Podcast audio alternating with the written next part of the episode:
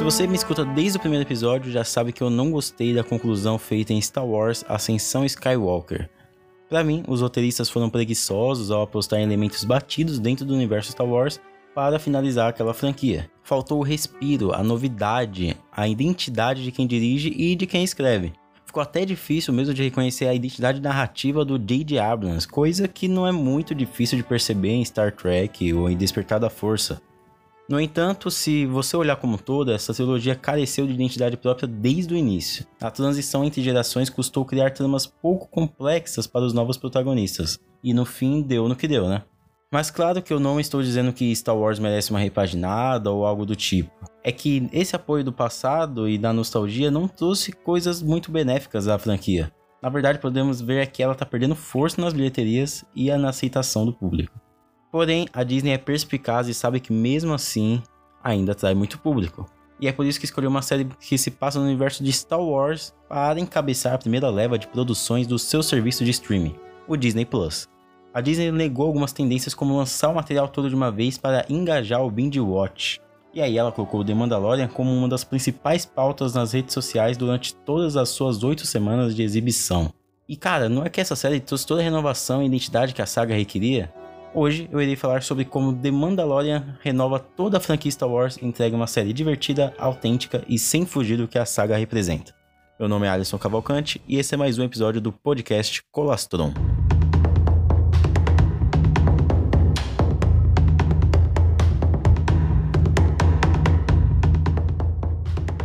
Disney Plus ainda não chegou na maior parte do mundo. Por enquanto, ele só está disponível lá nos Estados Unidos, no Canadá, na Nova Zelândia, Holanda e Austrália.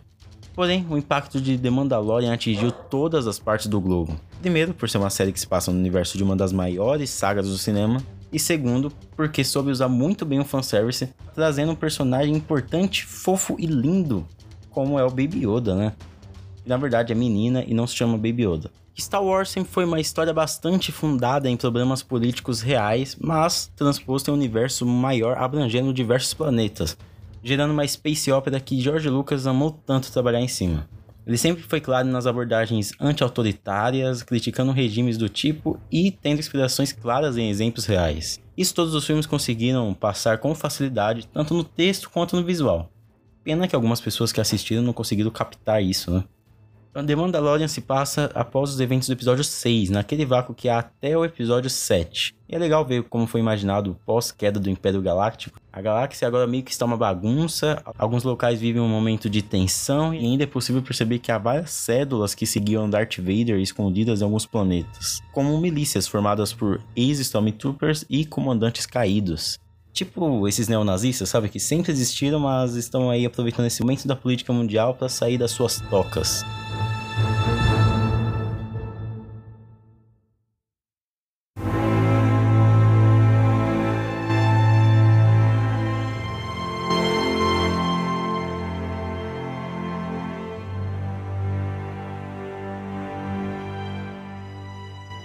O personagem principal começa bem vago, só sabemos que ele é um Mandaloriano, inclusive os Mandalorianos foram expulsos do seu planeta e agora vivem na escuridão. Também sabemos que o nosso protagonista tem um passado trágico e que faz trabalhos como caçador de recompensa para poder viver. Em uma de suas missões, ele encontra o Baby Yoda e a partir daí quer mantê-lo vivo por motivos pessoais. Há diversas camadas presentes no personagem e que são explicadas com flashback ao longo dos episódios, quase nunca faladas na lata, tudo fica meio que subentendido, saca? É interessante ver como a infância toda moldou ele para essa atual aventura e como as suas ações estão ali justificadas com seu passado conturbado. A série sempre mostra, mas sem falar, deixando o público caminhar sozinho para entender aquele protagonista. O interessante é como The Mandalorian trabalha muito bem o que foi estabelecido antes e também como quer conquistar os novos públicos. Essa é uma razão para a Disney ter escolhido logo essa produção para encabeçar o seu serviço de streaming. O produtor e roteirista é o John Favreau. O cineasta está por trás do filme de herói mais importante da Marvel, que é O Homem de Ferro. Além disso, ele também dirigiu os live action de Mowgli e Rei Leão. Rei Leão não é muito live action, né? Mas vamos relevar. Ou seja, ele é um cara muito bem relacionado lá na Casa das Ideias, né? Na Disney. The Mandalorian também ousa em chamar diversos diretores, inclusive iniciantes, para trabalhar em alguns episódios. Temos nessa lista o Dave Filoni, que já trabalhou nas animações de Star Wars, Bryce Dallas Howard, aquela moça ruiva, sabe, do, Jurassic World, e inclusive o pai dela, o Ron Howard, já foi diretor do Han Solo. E para dirigir o último episódio da temporada, eles chamaram o Taika Waititi, que foi o diretor de Thor Ragnarok e recentemente ganhou o Oscar pelo Jojo Rabbit. Trazer diversos diretores com assinaturas diferentes e várias visões ajuda a dar uma maior impressão de diversidade no universo, além de dar um ar diferente para cada uma das aventuras do Mandaloriano. Inclusive, esse é um dos maiores acertos da série. Ao seguir o sistema de exibição clássico, que consiste em lançar um episódio por semana, The Mandalorian faz com que o público queira mais e mais ver as aventuras daqueles personagens que estão se apegando tanto. E alguns dos episódios são justamente apenas isso, uma aventura. E eu digo apenas, não no sentido de tentar diminuir o episódio, mas para resumir o quanto a série é despretensiosa e aposta na sua criação de mundo para entreter todo mundo. Se o personagem principal não fosse tão interessante, muito dificilmente o público iria querer acompanhar essa história. Toda a produção parece muito um jogo de videogame ou RPG, com tarefas para cumprir ali e aqui, e no fim enfrentar os grandes chefes daquela fase.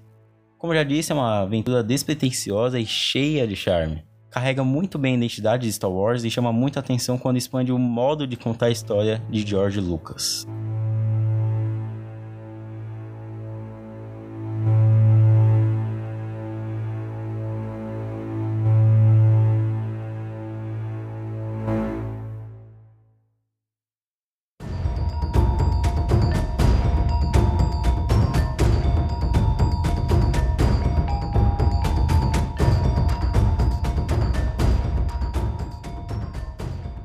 Wars sempre foi uma mistura de space opera com western e John Favreau entende muito bem disso e gerou uma The Mandalorian.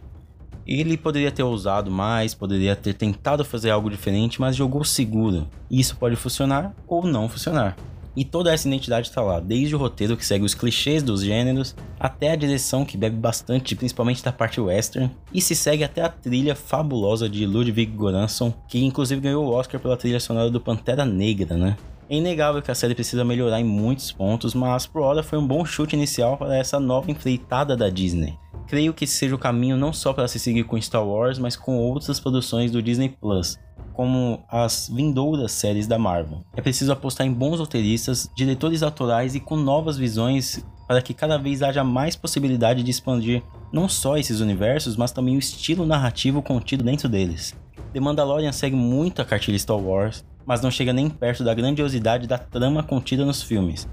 Ele é humilde, singelo, estiloso e divertido, mas sem nunca negar suas origens e referências. John Favreau criou uma trama enxuta e trabalhou em cima das maiores inspirações do George Lucas para entregar o material mais promissor do selo Star Wars desde o despertar da força.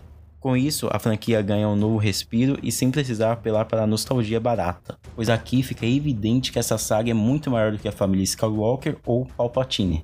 Quero mais elementos como Baby Yoda, que mesmo sendo feito para vender, também contém utilidade dentro da trama. E menos elementos como exércitos gigantescos, casais sem química e aventuras que não sabem de onde veio e para onde querem ir.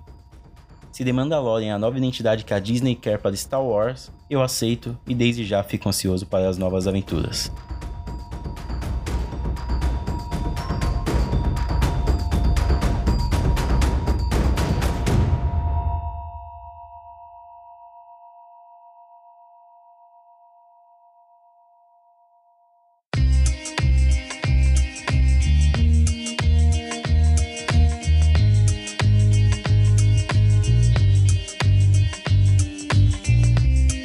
Mas e aí, curtiu o episódio?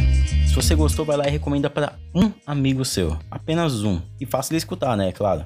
Siga o podcast para ouvir os novos episódios que saem todas as segundas às 10 da manhã. Até semana que vem. Muito obrigado por escutar. Se cuide na vida e até mais.